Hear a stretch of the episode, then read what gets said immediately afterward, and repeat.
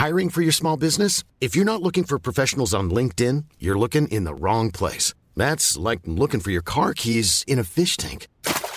LinkedIn helps you hire professionals you can't find anywhere else, even those who aren't actively searching for a new job but might be open to the perfect role. In a given month, over 70% of LinkedIn users don't even visit other leading job sites. So start looking in the right place. With LinkedIn, you can hire professionals like a professional. Post your free job on linkedin.com slash people today. Ich habe es immer noch nicht ganz verstanden, warum dieses Hormonthema so dominant den Frauen geradezu Schuldgefühle macht, Ja. wenn sie Hormone nehmen. Auch das ist was, was mich irgendwie ärgert. Es ist die Entscheidung jeder Frau. Und neulich bin ich auch gefragt worden, wer soll Hormone nehmen? Dann sage ich immer, wer einen Leidensdruck hat, kann Hormone nehmen. Würde ich auch immer dazu raten.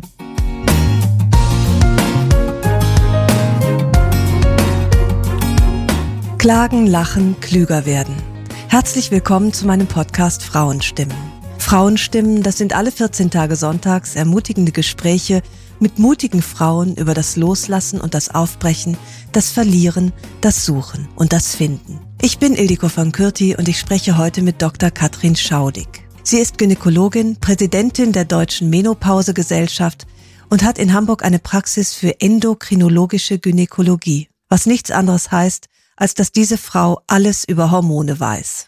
Das Thema Menopause ist wichtig und umstritten. Sind die Wechseljahre ein natürlicher Prozess, den Frauen einfach aushalten müssen? Wie gefährlich ist eine Hormonbehandlung? Was sind eigentlich die Wechseljahre? Wann beginnen sie und wie lang dauern sie?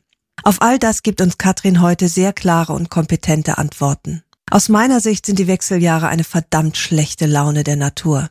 Ich hatte das Glück, gut beraten zu sein und ich habe mich schnell nach einer kurzen, aber heftigen Leidensphase für eine Hormonbehandlung entschieden. Was mir, und ich kann das nicht anders sagen, wirklich die Freude am Leben zurückgegeben hat. Wenn man Katrin fragt, ob sie pro oder contra Hormone sei, dann sagt sie, ich bin pro Frauen. Ich möchte euch allen dieses Gespräch sehr ans Herz legen, denn das A und O bei diesem Thema ist Information und Aufklärung. Egal, ob man sich für oder gegen eine Behandlung entscheidet, wichtig ist, dass die Grundlagen, aufgrund derer man diese Entscheidung trifft, richtig sind. Katrin Schaudig liefert euch diese Grundlagen. Ich wünsche euch die notwendigen Erkenntnisse, die jede Frau haben sollte, die sich in dieser ganz besonders herausfordernden Lebensphase befindet oder auf sie zugeht.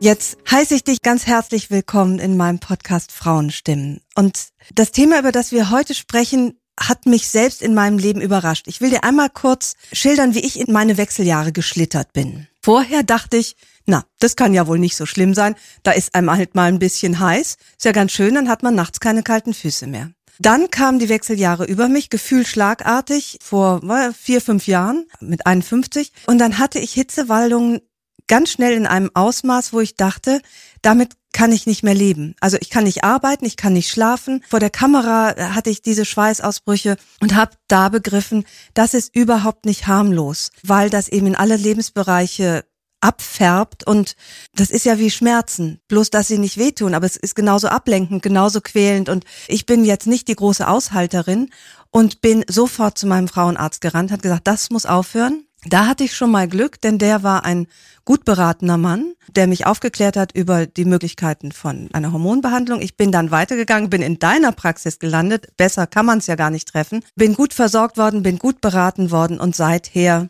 lebe ich glücklich und zufrieden ohne Symptome. Da dachte ich immer, ja, das ist wahrscheinlich die Regel. Das stimmt aber nicht. Und das wurde mir klar, peu à peu, nachdem ich in meinen Büchern mehrfach über Wechseljahre und die damit einhergehenden Veränderungen geschrieben habe. Und mir wurde immer klarer, auch nachdem wir uns begegnet sind, einmal in Berlin, es hapert an allen Ecken und Enden mit Wissen, mit Aufklärung, nicht nur bei den betroffenen Frauen, auch bei den behandelnden Ärzten und Ärztinnen. Und das war mir überhaupt nicht bewusst, dass das wirklich ein absolut vernachlässigtes und großes und wichtiges Thema ist. Und deswegen sitzen wir jetzt hier, um so richtig einmal zu sagen, was ist es, woher kommt es, was darf und was kann man dagegen tun, weil immer noch so viel Unfug geredet wird. Und deswegen bist du hier und ich sage euch, liebe Hörerinnen, nach diesem Gespräch wisst ihr Bescheid. Weißt du, ich sage das jetzt einmal, weil ich finde, man muss in seinem Leben manchmal Entscheidungen treffen, wem vertraut man. Und ich weiß, ich habe in dir eine Frau, es gibt keine, die sich besser auskennt in Sachen Hormone. Lass mich das einfach mal so sagen, weil ich weiß, dass es stimmt. Du musst jetzt irgendwie bisschen bescheiden abwinken, aber und deswegen ist dieses Gespräch unheimlich wichtig für alle Frauen, denn es wird euch alle treffen oder eure Mütter oder eure Freundin und deswegen sprechen wir darüber. Liebe Katrin, was sind die Wechseljahre überhaupt? Kriegt es jede Frau? Wann geht's los? Grundsätzlich kriegt jede Frau, denn die Wechseljahre zeigen einfach nur das Ende der fruchtbaren Phase. Also alle Frauen, die dieses Alter erreichen, und es ist eben ungefähr mit 50, 51, da hört dann der Zyklus auf, es springen keine Eier mehr. Das trifft eigentlich jede wenn sie so alt wird. Heute mhm. werden ja Gott sei Dank die allermeisten Frauen so alt. Das unterscheidet uns auch von früher. Das muss man mal klar sagen. Vor 200, 300 Jahren sind ja nur ganz wenige Frauen so alt geworden. Die meisten sind vorher gestorben, leider oft im Rahmen des Kinderkriegens. Ja. Typische Frauenkarriere damals, eine Schwangerschaft nach der anderen und irgendwann ist halt irgendwas, was dann nicht mehr funktioniert hat. Dass noch mhm. andere Ursachen waren für frühe Todesfälle, klar. Das heißt, im Prinzip erlebt es jede Frau. Was passiert da, muss man sich ja mal fragen. Ich habe neulich ein Zitat von Miriam Stein gelesen. Weiblichkeit hat nichts mit Fruchtbarkeit zu tun. Ich finde Miriam Stein in vieler Hinsicht wirklich großartig, aber dieser Satz, den kann man leider so nicht ganz stehen lassen, denn unsere weiblichen Hormone, die hat die Natur dafür gemacht, damit wir unablässig schwanger werden. Das heißt, der weibliche Zyklus wird bestimmt durch Hormone, die von den Hüllen der Eizellen produziert werden. Die machen jeden Monat quasi eine Vorbereitung der Gebärmutter für eine Schwangerschaft. Dann kommt der Eisprung mit dem Ziel natürlich, dass dieses Ei befruchtet ist. Dafür, man muss sich immer zurückdenken, 30, 40, 100.000 Jahre in der Evolution, dafür ist das Ganze. Mhm. Wenn das Ei befruchtet ist, dann baut sich die Schleimhaut weiter auf und dann entwickelt sich das Baby. Das ist eigentlich letztendlich der Sinn dieses weiblichen Zyklus. So, dieser Eizellvorrat wird uns bei Geburt mitgegeben. Der ist am Anfang unendlich groß, vermeintlich, sind so, wenn wir in die Pubertät kommen, rund 300.000 Eizellen. Das ist ganz schön viel eigentlich. Mhm. Aber es ist eben nicht so, dass immer nur eins pro Monat hüpft, sondern es geht immer so eine ganze Kohorte, läuft sich warm, möchte das Rennen machen. Es macht aber immer nur ein Ei das Rennen und die anderen gehen zugrunde. Tja, ich denke immer so ein bisschen an den Film, ich weiß nicht, ob du den mal gesehen hast, was wir schon immer über Sex wissen wollten von Woody Allen, wo sich die ja. Spermien warm laufen. Und ein bisschen ist es bei den Eiern auch so. Nur im Unterschied zu Spermien, die Eier werden nicht nachgebildet. Wenn sie weg sind, sind sie weg. So, jetzt werden wir älter und mit 35, 40 sind schon nicht mehr so viele Eizellen da. Und bis wir 50 sind, sind sie fast alle aufgebraucht. Und allein die Tatsache, dass die jetzt nicht mehr so konkurrieren um den D-Day sozusagen. Alleine das schafft so ein bisschen Durcheinander. Also da sind lauter so einzelne Eizellen unterwegs, die regulieren sich weniger gegenseitig und dann springen die mal so los. Das heißt, man kann eigentlich sagen, ab ungefähr 40, bei der einen Frau früher, bei der anderen später, funktioniert auch die Regulation dieses Zyklus nicht mehr so ganz super gut. Und das ist mhm. eigentlich der Zeitpunkt, wo diese sogenannte Perimenopause beginnt. Das heißt, der Zeitraum, wo alles nicht mehr so perfekt funktioniert und wir sozusagen auf den Zeitpunkt zusteuern, wo der Eizellvorrat aufgebraucht ist. Und dieses Durcheinander an Hormonen, was dann plötzlich entsteht, dieses Auf und Ab, wir sagen manchmal Achterbahn der Hormone, das bedingt einen Teil der Symptome, die im Grunde diesen Hitzewallungen vorausgehen. Ja, und zwar viel früher, als man eigentlich ja. denkt.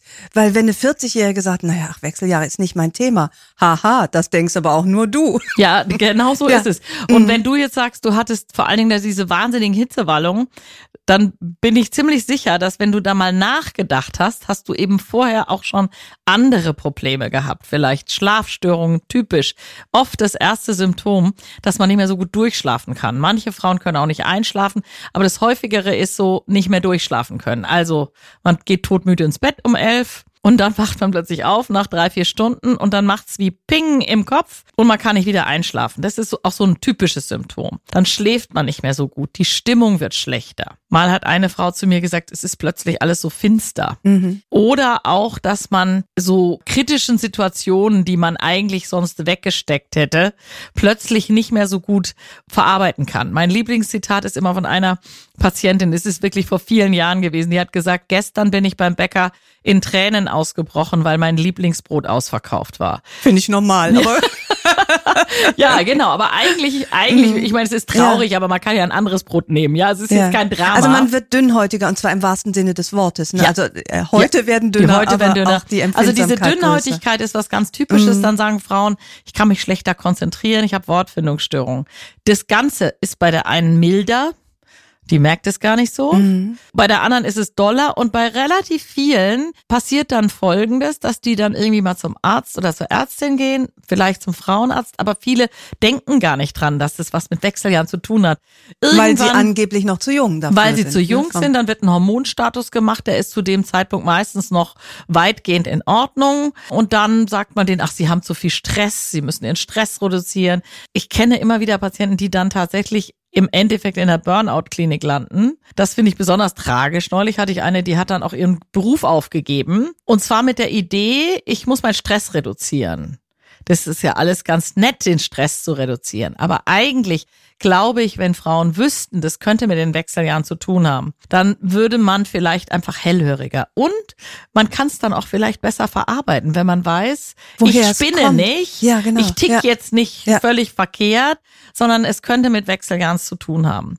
Und dann schreitet dieser Prozess voran und irgendwann ist sozusagen das letzte Ei gehüpft und der letzte richtige Zyklus ist da und die Menopause im deutschen Sprachgebrauch ist eigentlich die letzte Blutung im Leben einer Frau, der nach Definition keine weitere mehr folgt für ein Jahr. Mhm, das ist die mhm. Menopause. Das kann man eigentlich immer erst im Nachhinein sagen. Aha, man weiß ja nicht, ist jetzt das letzte ja, Mal, ja. sondern man sieht, aha, jetzt habe ich schon ein Jahr nicht mehr geblutet.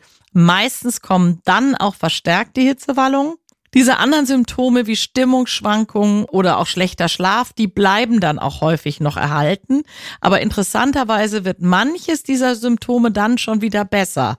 Also gerade so diese ich sage mal die Psychosymptome, so ein bisschen Depri, bisschen Agro, aber auch so dieses dünnhäutige. Das ja. ist vor allen Dingen in dieser Übergangsphase besonders schlimm. Und jetzt kommt eigentlich nochmal für mich ein wichtiger Punkt weil es auch neulich leider auch nochmal im Spiegel in einem Interview, wo ich selber interviewt worden bin, an anderer Stelle ein bisschen falsch rüberkam. Ja. Da stand nämlich, es ist der Progesteronmangel, der die Stimmungsschwankungen und die Schlafstörung macht. Das ist aber nicht so. Sonst müssten alle jungen Frauen, die nämlich in der ersten Zyklushälfte gar kein Progesteron haben, das ist normal, mhm. da müssten die ja alle schlecht schlafen und schlechter Stimmung sein. Es ist aber das Gegenteil der Fall.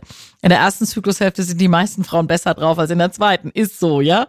ja. Und es ist nicht der Progesteronmangel, aber wenn ich dann Progesteron gebe, das ist wie eine Pharmakotherapie. Das ist ein bisschen wie Valium. Wenn ich Progesteron schlucke, wird es so verstoffwechselt, dass eine Substanz entsteht, die ein bisschen wie Valium im Gehirn wirkt. Also fährt runter, sediert, macht mhm. schön Schlaf, wirkt bei manchen Frauen auch ein bisschen angstlösend. Also beim Teil der Frauen funktioniert das. Aber das ist nicht der Ausgleich des Mangels, sondern ist ein direkter, mhm. wie, ja, wie, wie ein Psychopharmakon. Also ein direkter Effekt kann super was bringen. Aber nicht bei allen Frauen. Und das ist vielleicht nochmal wichtig, weil gerade in dieser Übergangsphase profitieren nicht alle Frauen von der Progesterongabe. Jetzt bist du schon bei, bei der, der Behandlung. Therapie, ja. Ich, mir geht's jetzt noch um diese Menopause. Der Begriff ist ja schon irreführend, weil es handelt sich nicht um eine Pause, sondern es ist das Ende von Das ist eigentlich etwas. ein Stopp. Das heißt, müsste ja. eigentlich erst ein Menostopp. Oder? Also ja, dann recht. ist vorbei mit mhm. Blutungen und es mhm. gibt keine Eier mhm. mehr der Ofen ist aus. Du sagst, dann beginnen oft schlagartig, das war bei mir offenbar so der Fall, die Hitzewallungen, mhm. aber auch durchaus noch andere körperlichere Symptome, ja. oder? Also was auch noch gar nicht so selten ist, sind Gelenkschmerzen, die manchmal auch schon früher losgehen.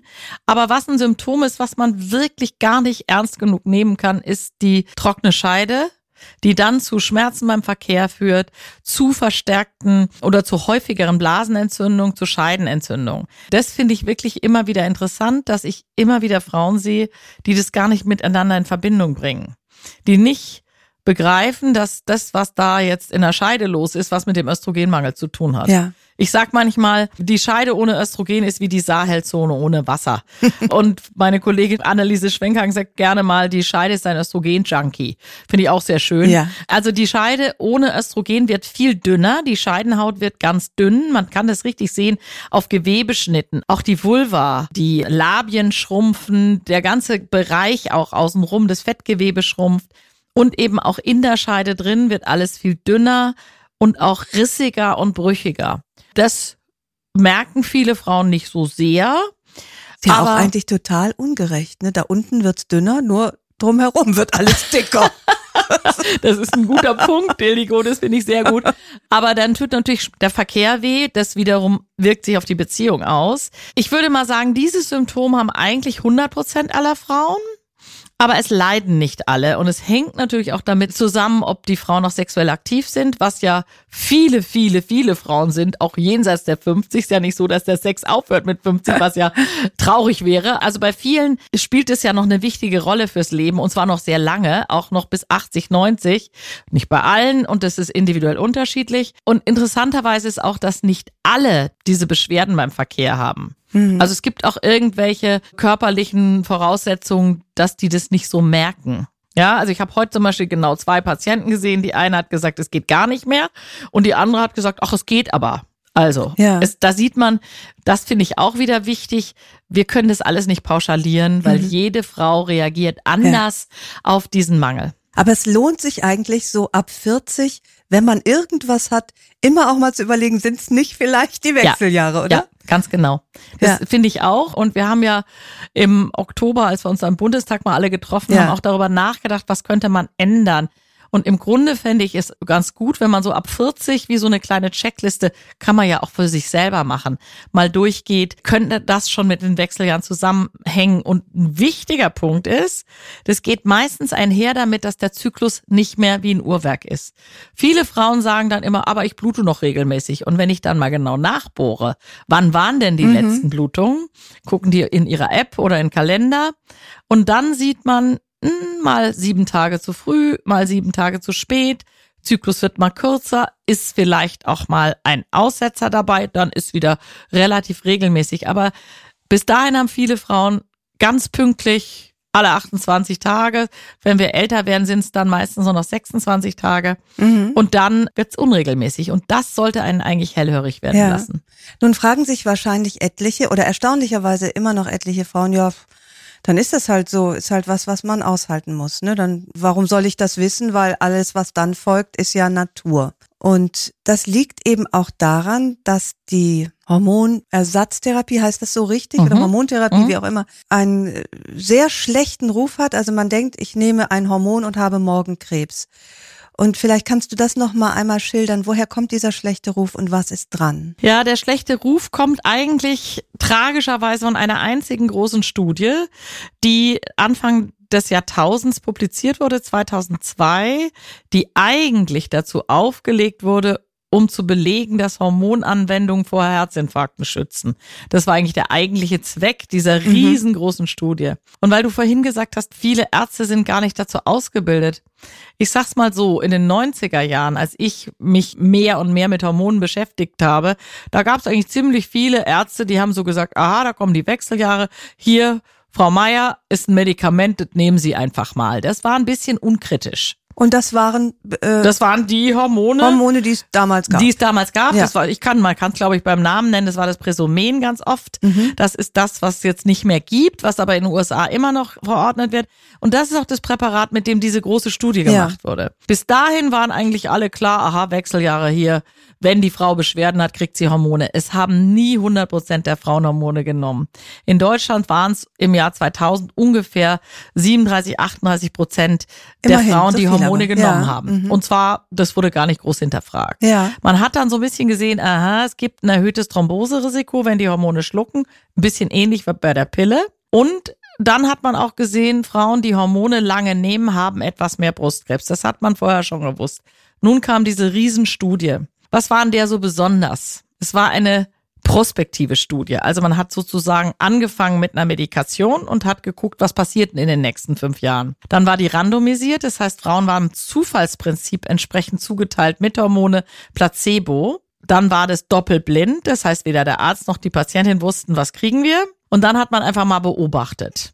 Also vom wissenschaftlichen Standpunkt her eine absolute Goldstandardstudie. Ja.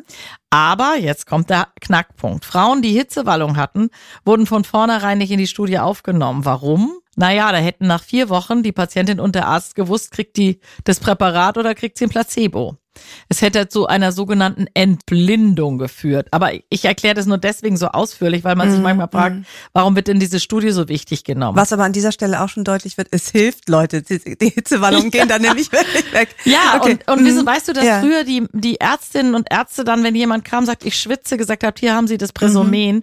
lag natürlich nicht daran, dass sie böswillig waren, sondern die haben einfach gesehen, hier ist jemand, der leidet und ich kann ihr helfen. Weißt du, und du hast gerade gesagt, na ja, dann sagen viele, es ist was Natürliches. Also jetzt mal ganz ehrlich, Regelschmerzen ist auch natürlich und trotzdem nimmst du ein Schmerzmittel. Und kein Mensch würde sein Kind leiden lassen, wenn die jetzt plötzlich Regelschmerzen haben, sagt, das musst du aushalten. Nee, da würde man sagen, okay, guck mal, hier hast du ein Ibu oder was auch immer. Also ich finde, in dem Moment, wo Beschwerden da sind, ist doch unser ganzes Leben darauf ausgerichtet, Beschwerden zu beheben. Vor allen Dingen als sei natürlich automatisch immer gut. Ja, genau. Also, weil das stört mich eigentlich. Es ist ja, wir sind zwar ein Wunderwerk, dieser Körper, aber nicht ausgereift. Also da ist ja einiges dran, was auch besser sein könnte. Und ich mag das eigentlich nicht, dass man sagt, man muss der Natur so seinen Lauf lassen. Dann wäre ich schon längst an einer Lungenentzündung mal gestorben. Und äh, liebe Freundin, es ist Gott sei Dank nicht mein Telefon. Ich habe es ausgeschaltet, Entschuldigung. Weißt also da finde ich hakt es eigentlich schon. Krebs ist letztlich auch natürlich. Es ist dann ein natürlicher Prozess der Entartung im Körper. Das finde ich ganz schwierig zu sagen. Stell dir mal vor, jemand kommt zum Doktor und sagt, ich habe so Rückenschmerzen. Und er sagt, das ist natürlich. Ja. Das musst du jetzt aushalten. Ja? ja, ja. Also ich war selber mal im Krankenhaus wegen der Operation und hatte furchtbare Schmerzen. Und dann kam der Doktor nach einer Stunde und hat zu mir gesagt, wissen Sie, ich habe gedacht, in einer Stunde erledigt sich das. Und ich dachte, ich springe ihm ins Gesicht. Ja. Das habe ich Ja. bis heute nicht vergessen, weil ich dachte, ich, ich glaube, der spinnt. Der, der kann mich doch nicht hier eine Stunde liegen lassen. Und ähnlich finde ich das, warum soll man Frauen leiden lassen, wenn es Möglichkeiten gibt, es zu beheben? Also das ist meine Meinung. So, jetzt aber nochmal zu dieser Studie. Und in dieser Studie, diese große WHI-Studie, da hat man dann gesehen, tatsächlich, dass Frauen, die dieses Präsomen, quasi in den USA heißt es anders, also das sind Stutenöstrogene gewesen, in Kombination mit einem synthetischen Gestagen, dass die tatsächlich nach fünf Jahren etwas mehr Brustkrebs haben als die Frauen, die das nicht genommen haben. Interessanterweise haben in der gleichen Studie Frauen, die keine Gebärmutter mehr hatten und kein Gestagen nehmen mussten, weniger Brustkrebs gehabt. Das wird aber gerne unter den Tisch gekehrt. Also in der Studie haben die sogar profitiert davon. Man muss sich das so vorstellen, die Häufigkeit von Ereignissen, die mehr oder weniger waren, war aber so gering, die WHO würde das als seltene Nebenwirkung einstufen. Auch ein bisschen mehr Thrombosen, ein bisschen mehr Schlaganfälle. Herzinfarkt war in einer Studienauswertung tatsächlich auch ein bisschen mehr. Aber in der nächsten Studienauswertung wieder nicht mehr ein bisschen mehr, sondern irgendwie gleich. Das heißt, die Negativergebnisse dieser Studie waren im Grunde genommen marginal. Das muss man so sagen. Mit Ja. Ausnahme vielleicht des Thromboserisikos. Geschluckte Hormone machen das. Mhm. Und jetzt muss man so ein bisschen mal sehen, wenn wir heute das anschauen, 20 Jahre später, dann muss man sagen, Frauen, die ein Thromboserisiko haben, die kriegen keine geschluckten Hormone, die kriegen die Hormone über die Haut, das Östrogen. Und dann habe ich kein Thromboserisiko oder nur ein ganz geringes. Und mich persönlich ärgert es maßlos, wenn in so pauschalen Interviews oder Berichten das einfach unter den Tisch gekehrt wird. Es ist ein himmelweiter Unterschied, ob ich Östrogene schlucke oder ob ich sie über die Haut zuführe. Ja. Gel, Pflaster, Spray. Ist ein bisschen eine Dosisfrage. Also wenn du dich von oben bis unten einschmierst mit Gel, hast du auch ein erhöhtes Thromboserisiko, aber das macht ja niemand. Also das ist ein wirklicher Unterschied und Ja. da gibt es auch massenhaft Daten, die das belegen. Ja.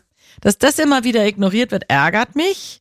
Und der zweite Punkt ist mit diesem erhöhten Brustkrebsrisiko in dieser Studie, das war ein synthetisches Gestagen und wir wissen inzwischen ziemlich sicher, dass die Gelbkörperhormone, die dem natürlichen Progesteron ähnlich sind oder das Progesteron selber, dass die ein niedrigeres Brustkrebsrisiko mit sich bringen.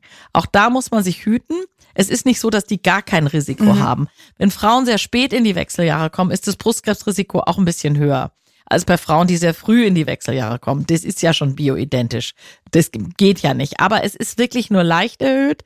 Und bei diesen alten synthetischen Gestagenen, und da gibt's immer wieder Studien, die das aufkochen, ist das Brustkrebsrisiko höher als wenn Frauen nichts nehmen, und zwar schon ein bisschen deutlicher höher, während bei diesen bioidentischen Progesteron und auch bei, es gibt noch eine Substanz, die dem sehr nahe steht, die heißt Dydrogesteron, da haben wir eben auch nur ein ganz leicht erhöhtes Brustkrebsrisiko. Es Warum sollte man was anderes überhaupt noch verschreiben? Ja, manchmal kann es in dieser Phase, wo es sehr stark auf und ab geht und wo die Hormone noch sehr stark schwanken, ist es manchmal sinnvoll, ein synthetisches Gestagen zu nehmen, um den Eierstock so ein bisschen zu bremsen, damit er nicht mhm, verrückt okay. spielt. Und das machen wir mal für ein Jahr, mal für zwei, manchmal auch für vier Jahre um die Übergangsphase zu erleichtern. In dem Moment, wo der Eierstock aufhört zu arbeiten, steigen wir in aller Regel auf diese anderen Gestagene mhm. um. Und auch bei diesen Gestagenen, die den Eierstock bremsen, da wissen wir zum Teil nicht so ganz genau. Es könnte sein, dass die auch nicht so ein hohes Brustkrebsrisiko ja. haben. Aber wir müssen es halt dann einfach machen, um Beschwerden zu mhm. lindern. Es funktioniert auch. Also ich erinnere mich an in meiner Beratung, erstmal steigt ja das Brustkrebsrisiko bei älter werdenden Frauen sowieso signifikant. Ne? Ja. Das ist wirklich unser Krebs. Da ja. muss man sich ja. vor in Acht nehmen und selbstverständlich natürlich zur Vorsorge gehen und so. Wie viel macht davon das Hormon noch schlimmer? Kann man das sagen? Also, ja, es ist schwer zu sagen, aber es ist eine gute Frage. Also grundsätzlich ist Brustkrebs so verrückt es sich anhört ein Alterskarzinom. Also je älter wir werden, desto höher ist die Wahrscheinlichkeit. Ja, ne? Der Altersgipfel ist dann ja Natur, oder? Von der Natur. 70 mhm. Jahre, bin ungefähr bei 70. Mittlerweile kriegt jede achte Frau Brustkrebs. Das ist schon ziemlich viel. Das ja. ist auch mehr geworden. Jetzt kann man sich fragen, warum ist es mehr geworden? Es ist interessanterweise so, dass die Brustkrebshäufigkeit in den letzten 20 Jahren weiter zugenommen hat, obwohl die Frauen weniger Hormone jetzt nehmen. Ne? Also es wird immer wieder behauptet, dann sei die Brustkrebshäufigkeit zurückgegangen. Das stimmt einfach nicht. Es ja. geht immer weiter nach oben. Ja. Und die Ursachen dafür sind wahrscheinlich, also es gibt multiple Ursachen. Die Frauen trinken mehr, Alkohol ist ein wichtiger Punkt.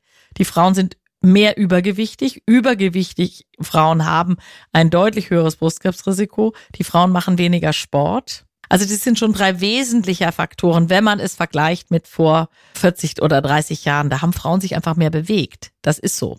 Ach, also ja? Fitnessstudio, ja, ja, ja. Weißt du, die sind viel mehr zu Fuß gegangen. Es gab weniger, also ich meine alleine, ich weiß nicht, wie das in deiner Kindheit war. Mein Schulweg war ewig weit. Heute geht's ja schon in der Jugend los, dass oh, das die Kinder so. in der Schule ja, abgeliefert ja. werden, ja.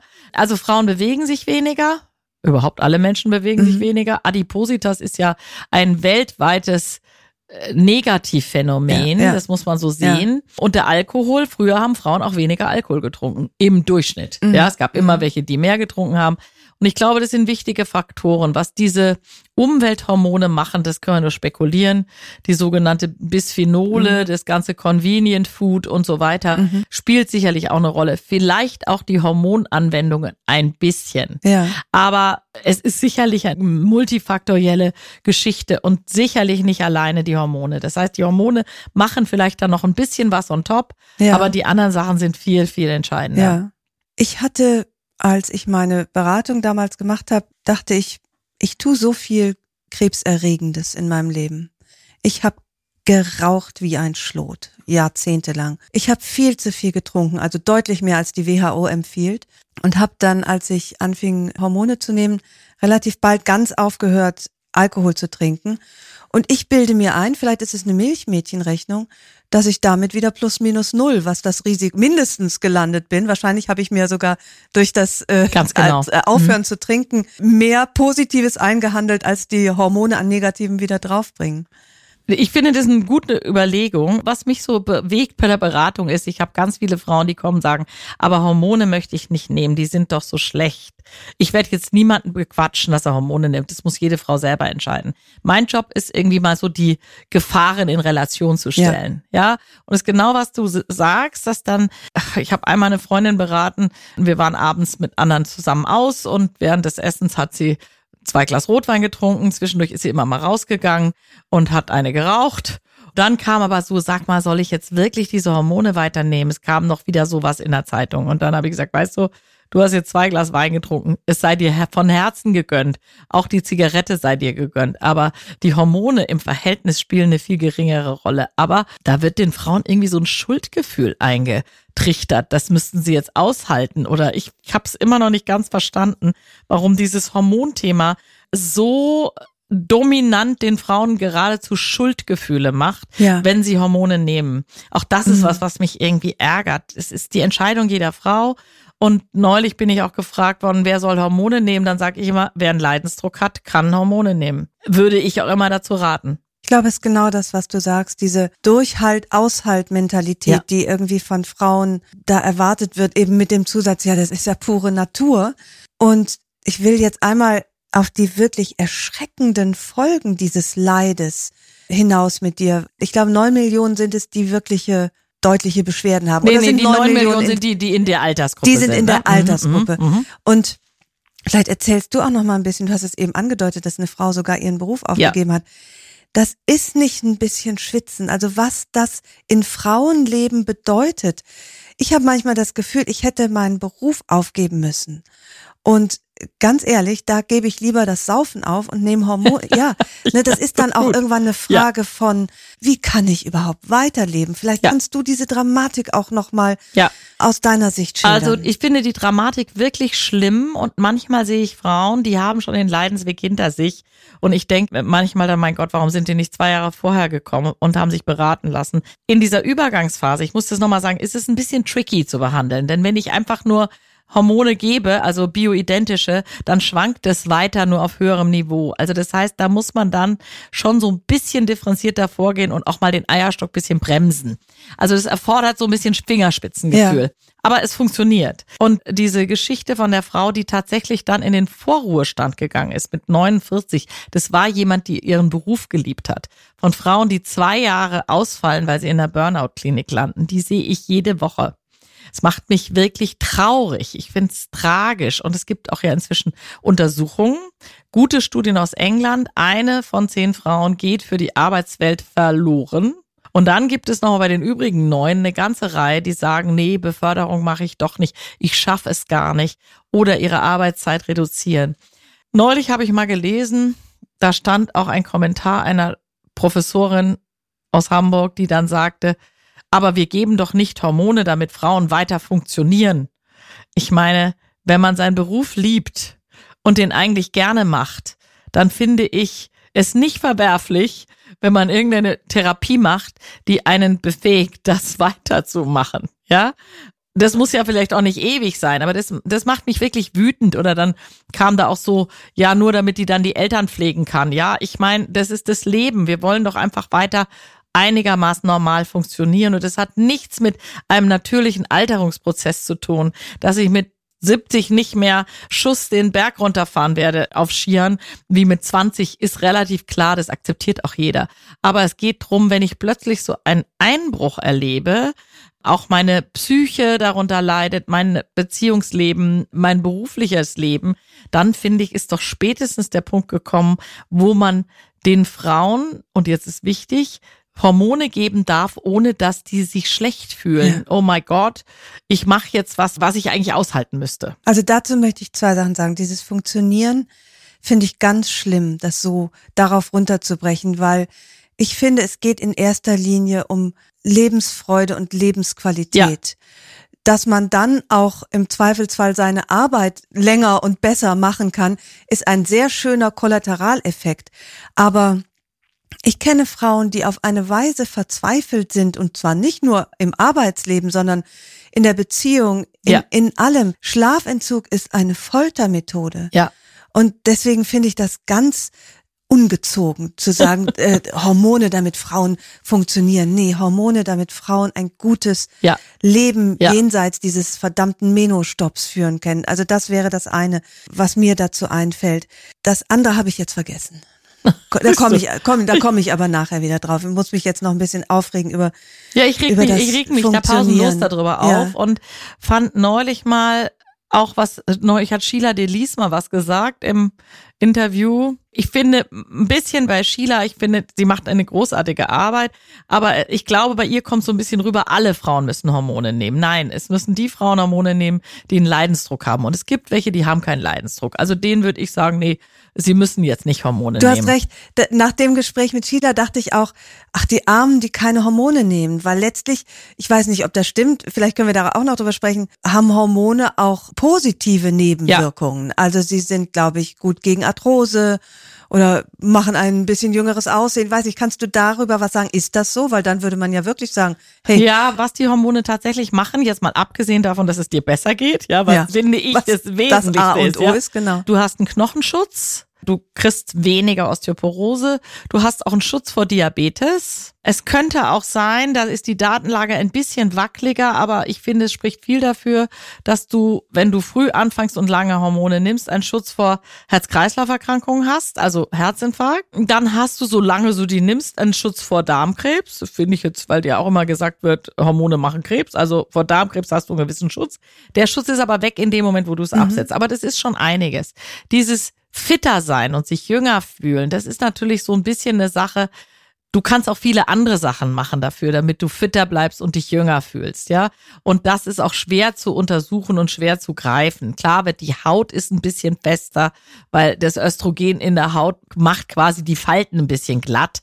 Da ist schon was dran. Das wäre jetzt aber für mich kein Grund, jemanden Hormone zu geben. Mhm. Also ich meine, irgendwann werden wir jetzt sowieso alle wir werden ja irgendwann mal älter, die Haut wird irgendwann runzlig, beim einen ein bisschen früher, ist auch viel Genetik, mhm. ja.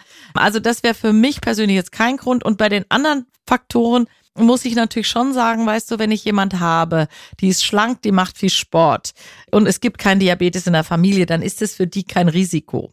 Das gleiche ist, wenn niemand in der Familie eine Osteoporose hat und sie eine Bombenknochendichte hat, dann ist es jetzt auch kein Argument. Wenn ich aber jemand habe, wo Oma und Mutter eine schwere Osteoporose hatten, ich habe gerade heute so jemand beraten, und die hat bereits schlechte Knochen, dann ist es auch eindeutig ein Argument zu sagen, komm, nimm ruhig Hormone, dann werden auch noch deine Hitzeballungen besser. Also da bin ich auch für Hormone, selbst wenn die Beschwerden nicht so dramatisch ja. sind. Das mhm. gleiche mhm. gilt für Diabetesrisiko. Ja, auch da finde ich, hm, wenn diese Risiken alle nicht sind, dann kann man auch das ein bisschen vernachlässigen. Also ich wäre nicht so vehement wie jetzt Sheila dafür, dass du alle Hormone nehmen sollen, sondern für mich zählt, wie geht's ihnen? Was haben sie für Risiken? Ja. Und dann entscheide ich zusammen mit der Frau, denn nichtsdestotrotz, das Brustkrebsrisiko ist ja auf der anderen Seite. Ich möchte mal zum Brustkrebsrisiko ja. noch was sagen, was ich wirklich auch vor kurzem in einem der ganz großen amerikanischen Journals im JAMA war eine Publikation, dass die Sterblichkeit an Brustkrebs drastisch gesunken ist. Die Häufigkeit von Brustkrebs als solche, also Erkrankung, die nimmt zu, aber die Sterblichkeit sinkt. Und woran liegt das? Früherkennung, ja. und bessere Behandlungsmöglichkeiten. Ich will das Thema Brustkrebs nicht verniedlichen. Aber es gibt eine sehr hübsche Statistik vom RKI, die liebe ich. Wenn ein Brustkrebs im Stadium 1 erkannt wird, und das ist die Hälfte der Frauen in Deutschland ungefähr, die Brustkrebs kriegen, dann haben wir eine Fünfjahres-Überlebensrate von 101 Prozent. Ich liebe diese Statistik, weil ich mich immer Ach. frage, wie können 101 Frauen überleben, wenn 100 Brustkrebs ja. kriegen? Aber das ist, das sind natürlich so hübsche Fallstricke der Statistik. Lustig. Aber wahrscheinlich ist ein Grund davon, dass die Frauen, die tatsächlich so eine wie ich schon finde, sehr einschneidende Diagnose haben, plötzlich in sich gehen und ihr Leben ändern. Gesünder leben, sich gesünder ernähren, mehr Sport machen. Ist belegt, dass Sport die äh, Gefahr eines Rückschlags der Krebserkrankung senken, vielleicht doch Entspannungsübungen machen, whatever mhm, they do, mhm. aber ich und weniger Alkohol trinken. Also ich glaube, die arbeiten an sich und das ja. führt vielleicht dazu, dass sie ein besseres Überleben haben als die, die keinen Brustkrebs haben. Finde ich total interessant. interessant. Ja, also das ja. mal nur noch zum Thema Brustkrebs. Ja. Und meine Strategie mit meinen Patientinnen, denen ich dann sage, nimm was, ist Okay, aber wenn du was nimmst, dann gehst du bitte regelmäßig zur Vorsorge. Da bin ich auch super streng. Bevor ich anfange mit einer Hormontherapie, will ich eine aktuelle Brustdiagnostik. Also aktuell heißt vielleicht maximal ein halbes, dreiviertel Jahr her. Reicht mir ein Ultraschall. Gerne auch noch mal eine Mammographie dazu. Das kommt so ein bisschen drauf an. Der Ultraschall ist aber leider keine Kassenleistung, müssen die Frauen selber zahlen, kostet aber nicht die Welt. Und dann sage ich, unter laufender Therapie bitte einmal im Jahr einen Ultraschall mhm. und alle zwei Jahre das Mammographie-Screening ja. dann auch wahrnehmen. Also ehrlich gesagt sollte das eigentlich jede Frau tun. Das ne? sollte weil, jede Frau weil tun. Weil wir so gefährdet sind. Aber du glaubst nicht, wie viele es nicht tun. Mhm. Und da bin ich wirklich super streng. Das wissen auch meine Patientinnen. Sagen, oh, ich wollte erst gar nicht kommen, weil ich war noch nicht bei der Mammographie. Ja. Also ich, schon in Ordnung, aber dann gehen sie jetzt. Ja, und die gehen ja, auch. Ja. Also das ist ein wichtiger Punkt. Nun sind ja deine Patientinnen sowieso Glückskinder, weil sie bei dir sind. Und da sind wir nämlich bei dem Problem, wie findet man die richtige Beratung? Und das ist nämlich auch nicht so leicht. Ich habe wirklich viele Freundinnen, die nicht in der Großstadt wohnen und die sich ganz schwer tun, eine Ärztin zu finden oder einen Arzt, der überhaupt zur Aufklärung in der Lage ist. Naja, das gibt natürlich da das Problem, dass das schon auch, was wir jetzt besprechen, wir sprechen ja auch schon eine ganze Weile miteinander gerade, das kostet Zeit. Ja, also du brauchst Zeit. Also je routinierter man ist, man kann schon diese Gespräche sehr gut fokussieren und auch bündeln. Aber du brauchst einfach für eine vernünftige Beratung, also unter 20, 30 Minuten geht gar nichts. Das ist in der Medizin eigentlich gar nicht vorgesehen. Es ist bei Kassenpatienten sowieso nicht vorgesehen. Aber auch selbst bei Privatpatienten ist die reine Beratung die wird eigentlich von den Gebührenordnungen kaum honoriert, ja. Also du verdienst dann an so technischem Schnickschnack, aber das ist so ein bisschen schade. Deswegen, ehrlich gesagt, sind wir ja hier in einem Menopausen-Dschihad unterwegs, weil wir keine Gelegenheit versäumen, auch durch Podcasts und ähnliches Wissen unters Volk zu bringen. Ja, also das ist ja auch die Deutsche Menopausegesellschaft, hat jetzt so eine Veranstaltungsreihe aufgelegt, Wechseljahre Wissen macht cool. Und da Im wahrsten Sinne, im wahrsten des, Sinne Wortes, des Wortes, also sehr doppelsinnig ja. und auch weil wir finden, dass Wissen Macht ist und dass ja. du, wenn du Bescheid weißt, was läuft, dann kannst du dich besser selber verorten. Darf ich nochmal fragen, also die ÄrztInnen ist gar nicht so, dass die nicht gut Bescheid wissen, sondern dass sie sich die Zeit nicht nehmen für die Aufklärung? Ich hatte das so verstanden, dass es in der Ausbildung fahrlässig fast gar nicht äh, vorkommt, selbst in der Ausbildung zur Gynäkologin. Also ich gebe dir recht, das ist ein doppeltes Manko sozusagen. Ja. Und es hat sich auch aus meiner Sicht ein bisschen verschlechtert. Vielleicht weil die Hormontherapie so in Verruf geraten ist. Es kommt tatsächlich im Studium wenig vor, kaum. Es kommt auch in der Facharztausbildung wenig vor und es liegt daran, dass das natürlich ein ambulantes Thema ist und die Facharztausbildung findet überwiegend in Kliniken statt. Und dann plötzlich lässt sich der oder diejenige nieder als Frauenarzt und ist aber damit konfrontiert, dass ganz viele Frauen Hormonprobleme haben. Also wir arbeiten auf allen Kanälen, ich würde es mal mhm. sagen. Mit Anneliese Schwenkhagen arbeiten wir zusammen mit der Deutschen Gesellschaft für Gyn- und Geburtshilfe. Die Präsidentin, die im Moment auch aus Hamburg kommt, das ist die Professor Barbara Schmalfeld, die hat das auch für sich als wesentlichen Punkt erkannt, wir müssen was verbessern. Das heißt, wir arbeiten an Konzepten, dass die praktische Ausbildung verbessert wird, dass die Leute sich mehr fortbilden können. Und ich muss auch sagen, es gibt verdammt viele, die diese Möglichkeiten wahrnehmen. Also es ist nicht so, dass die das alle nicht können, sondern es gibt ganz, ganz viele junge Kolleginnen und mhm. Kollegen, die sich, also das merken wir ja an den Fortbildungen, die wir geben, die sind immer ausgebucht. Ja, ah, da ja. gibt's welche, die morgens früh um acht sind und online und nicht online. Und es wird wahrgenommen, aber da ist noch Luft nach oben, aber mhm. wir arbeiten da dran. Ja, dass die Ausbildung einfach besser wird. Und vielleicht für Frauen, die jemand suchen, ich finde immer so ein Tipp auf der Website, mal gucken, hat derjenige oder diejenige angegeben, dass er in der Deutschen Menopausegesellschaft Mitglied ist. Das sind immerhin über 3000 Ärztinnen und Ärzte. Ja. Die meisten sind Gynäkologen. Also ich finde, wenn jemand das auf der Website stehen hat, dann kann man schon mal mhm. sagen, die hat sich mit dem Thema schon mal beschäftigt. Ja, dass es nicht immer perfekt funktioniert, ist das eine. Aber wir bieten ja auch als Fachgesellschaft und auch Anne Schwenkhagen und ich bieten den Kolleginnen und Kollegen an, Fälle mit uns zu besprechen. Ah, ja. Also da gibt es spezielle Formate. Was wir nicht können, ist auf Zuruf. Also ich kriege jetzt durch die Podcasts auch pausenlos E-Mails von Patientinnen, kann ich nicht irgendwo kommen und ich bin verzweifelt. Es mhm. tut mir wahnsinnig leid. Ja. Aber mein Tag hat 24 Stunden, ich schaff's einfach nicht. Aber im Zweifelsfall findet man einen Kollegen, eine Eigentlich Kollegin, ja im Umfeld, egal ja. wo man in Deutschland ja. wohnt. Normalerweise schon. Ja. Es lohnt sich, finde ich, ja. für die eigene Aufklärung zu sorgen und dann gut beraten zu entscheiden, ja oder nein. Jetzt fiel mir eben ein der Punkt, worauf ich noch hinaus wollte. Du sagtest eben was von einem natürlichen Alterungsprozess. Zu diesem natürlichen Alterungsprozess gehören ja diese miesen Wechseljahre und die Menopause tatsächlich dazu. Ich habe irgendwo gelesen, dass die Natur weder die Menstruationsbeschwerden Menstru noch die Menopause so richtig vorgesehen hat, weil von der Natur her ist es so gedacht, Frauen sind eigentlich immer schwanger, Ja. haben also nie ihre Tage und sterben, bevor sie in die Wechseljahre kommen. Das ist Natur, oder? So war es Das mal ist ungefähr so angelegt. Natur. Wobei ich mache mir ja manchmal die Mühe und gehe auf Friedhofe und gucke nach alten Grabsteinen. Also da finde ich immer welche, wo es Frauen gibt, die 70, Mhm. 80 geworden sind. Ja, also die hat es immer gegeben. Gibt zum Beispiel ein sehr berühmtes äh, Bild von dem Runge. Hamburg, ich weiß, es hängt in der Hamburger Kunsthalle von seiner Mutter, die so einen ganz gebeugten Rücken hat. Das hat sie eine Osteoporose. Ja, das wird immer gerne wieder gezeigt auf Abbildung über Osteoporose. Die Also hat dann keine immer- Hormone genommen. So viel schon mal sicher, ne? Definitiv. Und das heißt, es hat es immer schon gegeben. Aber ich bin völlig bei dir. Frauen, in dem Moment, wo sie angefangen haben zu menstruieren, da waren die Mädchen ja früher sehr viel älter, da waren die nämlich im Mittel 15 ungefähr. Dann haben die eigentlich auch relativ oft schon gleich geheiratet und dann haben sie ein Kind nach dem anderen gekriegt, weil es gab ja keine Verhütung. Dann haben die, also bei Naturvölkern ist es auch immer noch so, vier Jahre stillen, in der Zeit hast du keine Menstruation.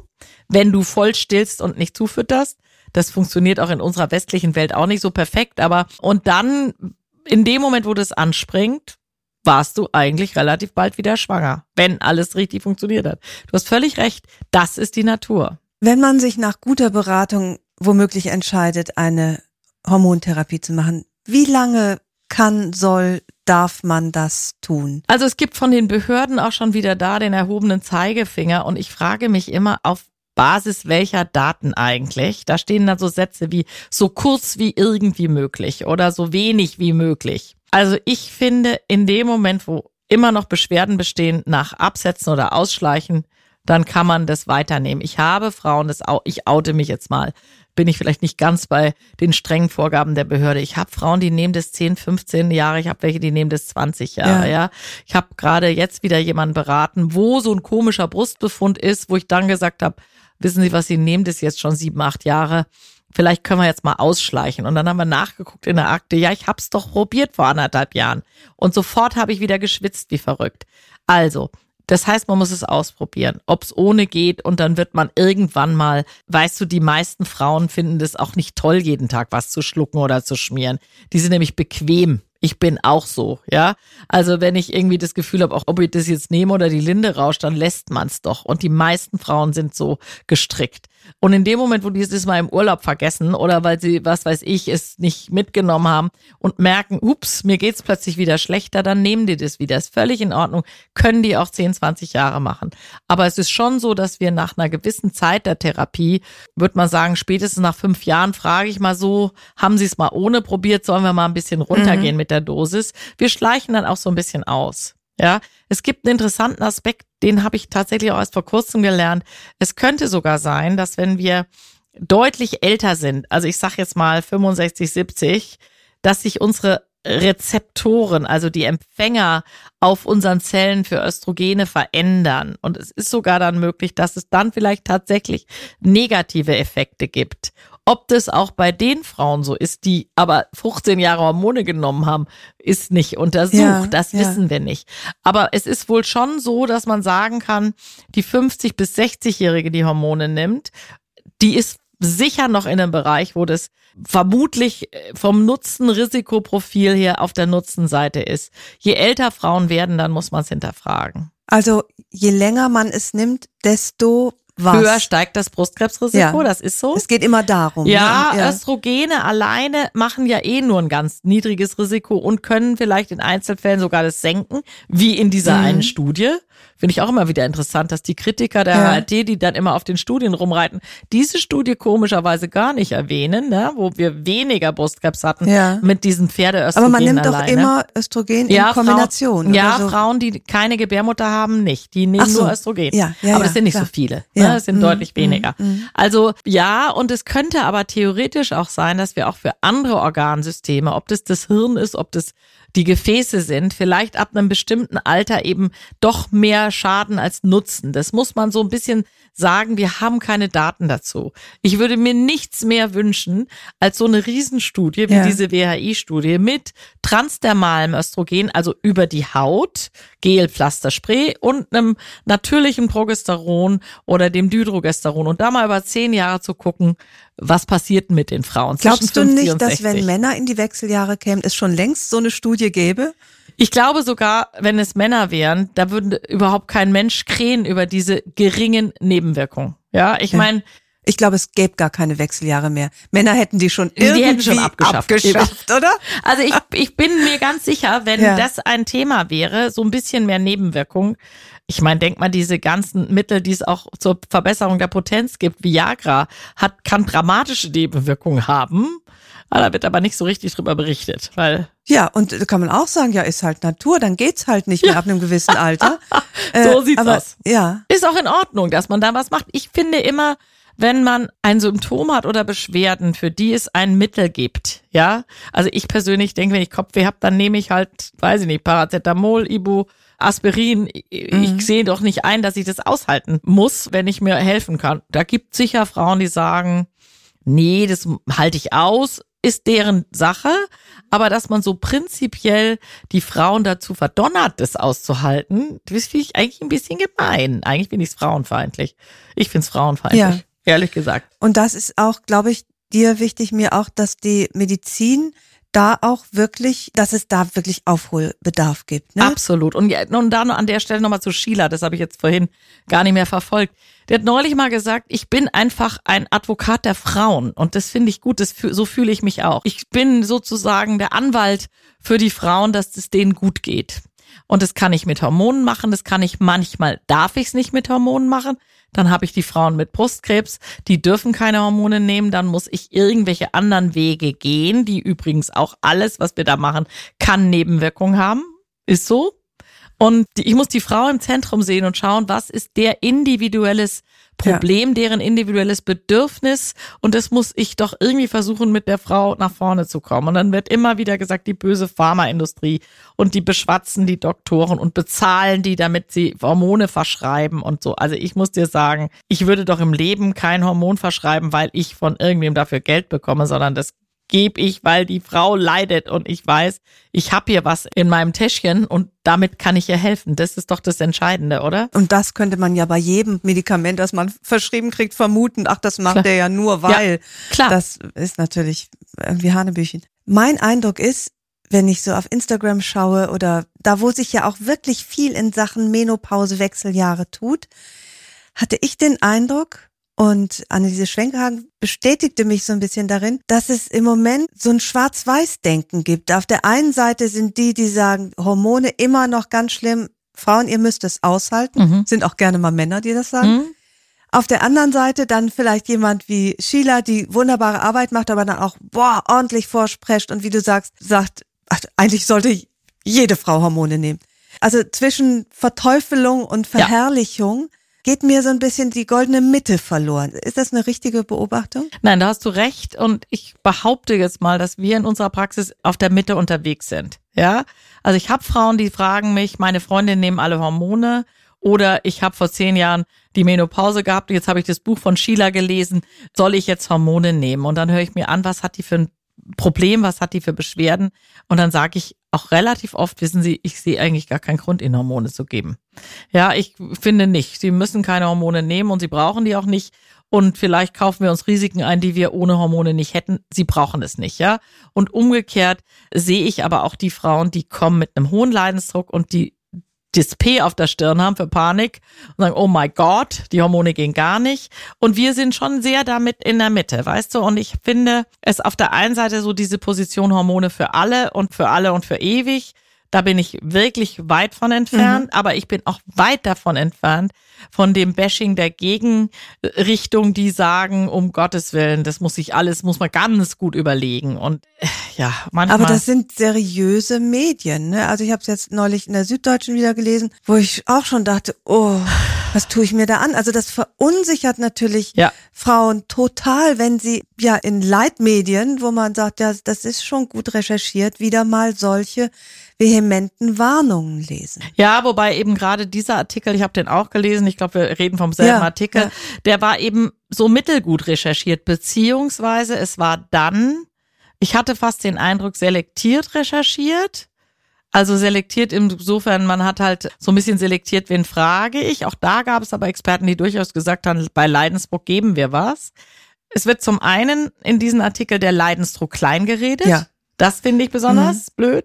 Und das zweite ist, dass in diesem Artikel aus meiner Sicht die Studienlage völlig undifferenziert dargestellt wurde. Es bezog sich alles auf die WHI-Studie dass wir die Risiken der WHI-Studie durch eine geschicktere Auswahl von Medikamenten umgehen können. Und es wurde ja in dem Artikel auch sehr kritisiert, ja, das mit dem bioidentischen Hormon ist alles Quatsch.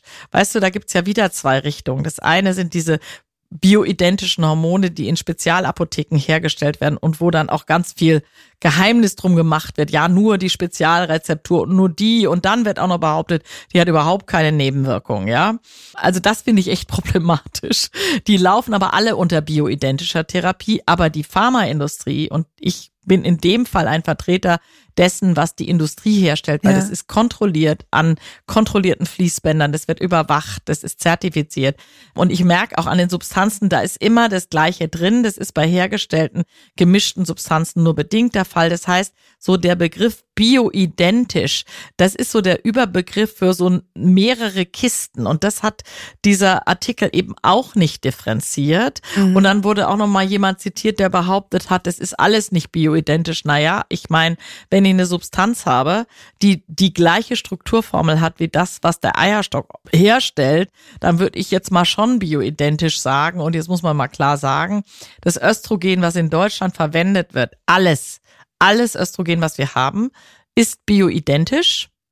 Außer das Pillenöstrogen, also das ist jetzt mal so eine Sondernummer, aber das Östrogen, was wir bei Frauen in den Wechseljahren einsetzen, entspricht exakt dieser Formel. Es wird übrigens, das nochmal zum Thema Bio, aus der Jamswurzel und aus Soja hergestellt, weil es viel einfacher ist, es zu extrahieren. Also auch die Industrieprodukte werden aus Jamswurzel hergestellt. Während wenn du jetzt Jamswurzel schluckst, Ildiko, dann kann dein Körper kein Östrogen draus machen, auch kein Progesteron. Schade. Auch wenn es im, weil da hast du die Enzyme nicht dafür. Leider schade, aber die Industrie hat sie. Das heißt, wir haben es da mit Produkten zu tun, die der Natur sehr nah sind. Da muss man nochmal unterscheiden.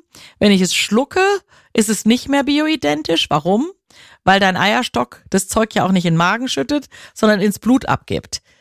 Aber in dem Moment, wo ich Östrogen über die Haut zuführe, dann bin ich ganz nah an der Frau. Dann gebe ich das nämlich genauso in den Kreislauf, wie wenn der Eierstock das Östrogen abgibt. Jetzt muss ich an der Stelle nochmal eins sagen. Jetzt könnte man ja denken, mit Progesteron ist es genauso. Leider geht das Progesteron als Creme nicht gut durch die Haut und wird vor allen Dingen individuell extrem unterschiedlich verstoffwechselt und abgebaut. Also wenn jetzt jemand sagt, man nimmt ja das Gelbkörperhormon eigentlich zum Schutz der Gebärmutterschleimhaut, damit die keinen Krebs kriegt, das muss man, man muss Ja. deswegen immer beides nehmen. Da reicht das Progesteron über die Haut nicht wirklich aus. Man muss irgendwie das Progesteron oder dem vergleichbare das Dydrogesteron entweder schlucken dann ist es natürlich auch wieder nicht mehr ganz bioidentisch, weil es anders verstoffwechselt wird. Beim Progesteron kann man es vaginal nehmen. Dann ist man sehr nah dran an der Natur. Da wird von der Scheide Ja. aufgenommen. Es wird nicht primär verstoffwechselt. Wir sind auch da sehr nah an der Gebärmutter dran.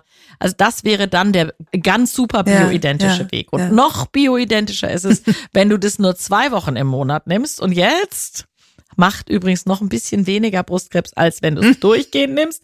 Das wollen die Frauen aber wieder nicht, weil dann bluten sie ja. Und jetzt kommt die Convenience, ja. Dann ist die Convenience Ah, ja, genauso ja. wie, nee, Sport will ich nicht, mein Wein will ich trinken und ich will auch Ach, eine dann rauchen. würde man eine Blutung dann kriegst du eine aufrechterhalten. Blutung. Das wollen viele nicht, kann ich total Ja, ja, verstehen. ja, ja. Finde das auch besser. Dann, wenn ich schon Menopause hab, dann raus mit der Blutung. Ja, das ist ja dann mal wieder ein Vorteil. Ja, Ja, ja, ja. Also insofern muss man die, diesen Begriff bioidentisch einfach sehr differenziert sehen. Und das hat mich bei dem Artikel extrem gestört. Und das einfach in dem Artikel auch glatt übergangen wurde, dass es ein Unterschied ist, ob ich es schlucke oder ob ich es transdermal nehme. Auch das hat mich wirklich geärgert. Ja. Also, wir halten fest. Frauen, ihr kommt nicht drum herum, euch zu informieren und euch eine begabte, informierte, gute Beraterin zu suchen unter den GynäkologInnen. Das ist das Erste. Beratung. Man muss nicht aushalten. Man muss die Natur nicht so hinnehmen, wie sie ist. Weg mit der Scham.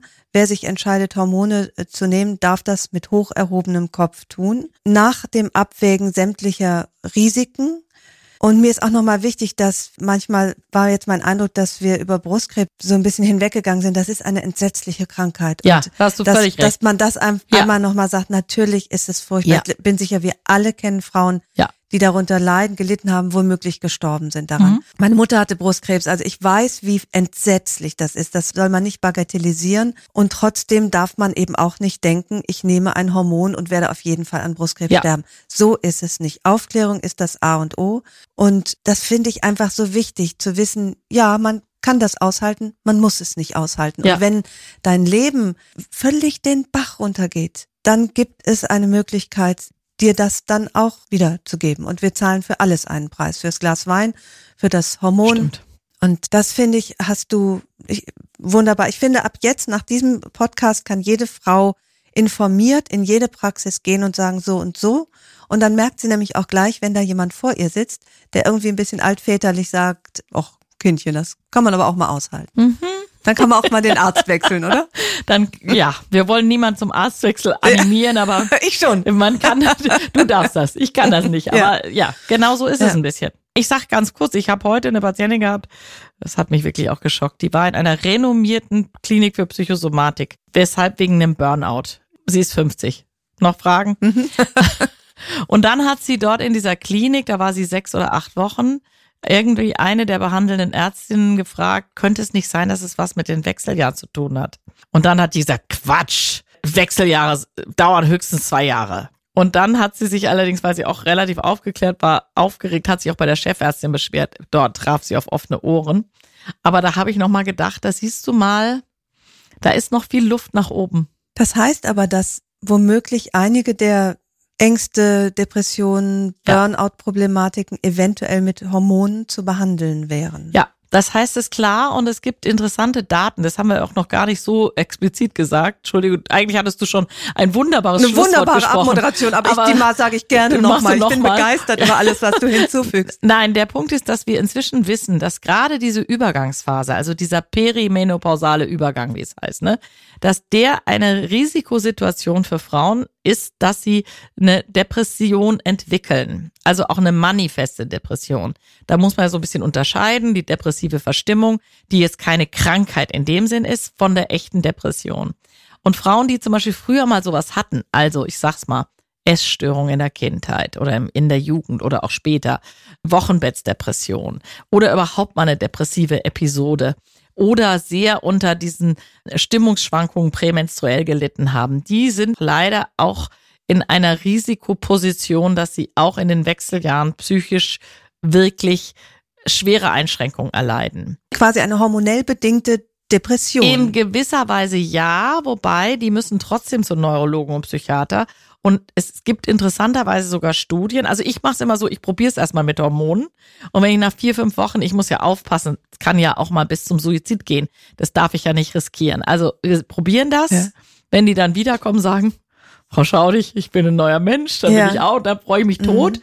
Aber vielleicht kommen die sagen, also so richtig gut ist noch nicht. Und dann sage ich so, jetzt spätestens zum Neurologen oder Psychiater. Und es gibt eine Studie, die gezeigt hat, die Kombination von Antidepressivum und Hormonen. Das ist das, wo manche Frauen dann noch mehr profitieren. Ja, also ja. du kannst mit Antidepressiva arbeiten, das hilft ja auch. Du kannst auch mit schlafanstoßenden Mitteln arbeiten, wobei ich finde jetzt so die klassischen Schlafmittel, die können halt abhängig machen, da musst mhm. du aufpassen. Mhm. Aber möglicherweise ist die Kombination auch das Richtige. Und an der Stelle auch nochmal eine Lanze für das natürliche Progesteron, weil es diesen Pharmako-Effekt hat, dass es den Schlaf anstößt, kann ja. es auch in der Übergangsphase gut funktionieren. Aber bitte an der Stelle, wir sehen immer mal wieder Frauen, die das dann probieren mit diesem bioidentischen Progesteron in der Übergangsphase und nicht zurechtkommen und dann denken, die Hormone nützen bei mir nicht. Nee, da muss man einfach die Therapie ein bisschen verändern und ja. bei vielen finden wir dann noch einen Weg. Also es kann sein, dass eine Depression unterstützt klingt ja, Ja. falsch, weil Ja, es so doch, doch, doch, doch, äh, aus, mit ausgelöst oder unterstützt wird Ja. durch die hormonelle Veränderung, dass das aber trotzdem mit einem Antidepressivum behandeln werden muss, Ja, noch zusätzlich zu den Hormonen. Ja, ja, mhm. Oder umgekehrt, ne? Du versuchst es mit Hormonen, merkst, wir kommen nicht zurecht. Wir müssen beides machen. Ja. Ach, ist, weißt du, das Ganze zeigt, wie wichtig es ist, sich über sich selbst zu informieren, in, sich zu öffnen für Beratung. Und ich glaube auch, di- dieses Gespräch hat mich auch schon wieder so viel klüger gemacht, ob schon ich wirklich dachte, ich würde mich astrein auskennen und könnte das praktisch ohne dich hier alles machen, das Gespräch. Quatsch. Es ist so ein wichtiges und irgendwie heilbringendes Thema, weil ich aus eigener Erfahrung sagen kann, wie lebensverändernd so eine Behandlung sein kann. Und ich möchte auch nicht das hohe Lied der Hormone singen, aber ich möchte diese Hemmungen abbauen und dass man irgendwie auch voller Stolz sagen kann, ja, ich nehme das Zeug, Ja. aber dafür bin ich auch gut am Leben. Ja, das finde ich sehr gut und auch nochmal an der Stelle, sagen wir mal so, die Keule, mit der so behauptet wird, Hormone machen Krebs, Herzinfarkt, Schlaganfall und Thrombosen. Und dann denkst du doch, ich bin mit dem Klammerbeutel gepudert, wenn ich das nehme, ja? Hm. Und A sind diese Risiken völlig überhöht dargestellt. Aus meiner Sicht ist das Einzige, was irgendwie wirklich stichhaltig bleibt, ist dieses leicht erhöhte Brustkrebsrisiko, ja. Und es ist eben nicht so, dass jede Brustkrebs kriegt, sondern drei auf tausend nach fünf Jahren Therapie mit den Medikamenten der WHI-Studie. Also das sind sowieso die schlechteren. Das heißt, wir haben ein paar Frauen mehr, aber es ist wirklich nicht viel. Und jedes Medikament, wenn du mal den Beipackzettel liest, ja, selbst Aspirin kann Magengeschwüre machen, Ibuprofen reihenweise, ja, Hör bloß mit alles Mögliche, ja. Ja. Mhm. Aber da akzeptiert man irgendwie, ja, es ist halt ein Schmerzmittel ja. und es wird akzeptiert und die Anzahl der Nebenwirkungen, die sind wirklich im seltenen Nebenwirkungsbereich nach Definition der WHO. Das ist mir auch nochmal wichtig. Und man muss die ernst nehmen und Patienten, die Risiken haben, müssen sie ernst nehmen.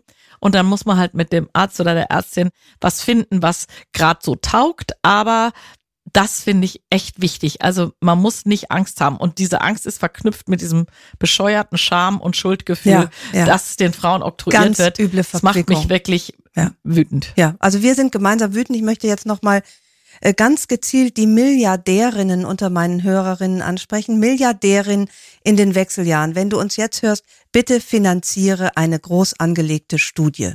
Okay? Äh, äh, Haben wir das eine auch super schon mal. Idee. Ich danke dir für deinen Hamburg. Ja, ja,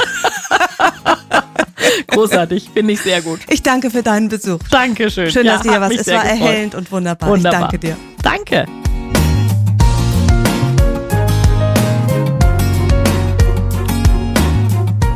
Herzlichen Dank fürs Zuhören. Die nächste Episode von Frauenstimmen hört ihr hier in zwei Wochen.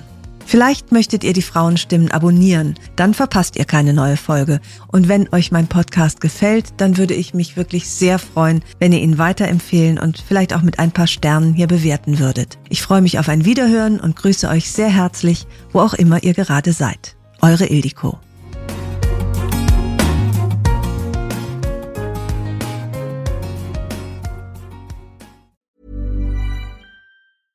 Hey, it's Paige DeSorbo from Giggly Squad. High quality fashion without the price tag. Say hello to Quince.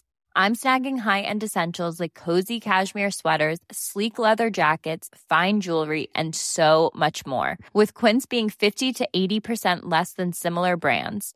And they partner with factories that prioritize safe, ethical, and responsible manufacturing. I love that. Luxury quality within reach. Go to quince.com slash style to get free shipping and 365 day returns on your next order.